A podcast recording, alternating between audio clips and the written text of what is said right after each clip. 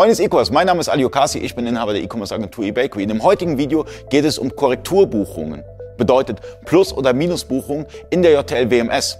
Das bedeutet beispielsweise, ihr habt Schwund oder sonstiges, ja, könnt eine Minusbuchung machen. Aber immer wenn ihr diese Minusbuchung macht, ganz, ganz wichtig, damit ihr auch etwas habt in eurer Dokumentation, immer mit einem Kommentar versehen, beispielsweise Schwund, ja.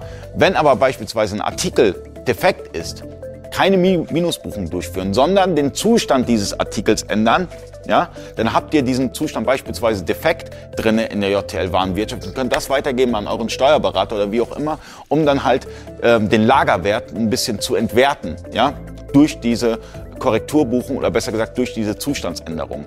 Natürlich könnt ihr auch Plusbuchungen machen, dieses aber auch mit einem Kommentarfeld versehen. Immer kommentieren, dokumentieren, das ist ganz, ganz wichtig, weil die Dokumentation könnt ihr auch in der JTL waren also besser gesagt in der WMS nachvollziehen. Ja, da habt ihr einen extra Reiter dafür und könnt dann schauen, okay, was ist Minus gebucht, was ist Plus gebucht, was sind die Kommentare dazu, wo, wo wurde der Zustand geändert. Das ist ganz, ganz wichtig. Dokumentiert euer Lager anständig.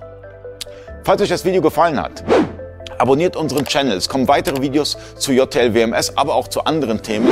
Vielen Dank fürs Zuschauen. Bis zum nächsten Mal. Euer Ali.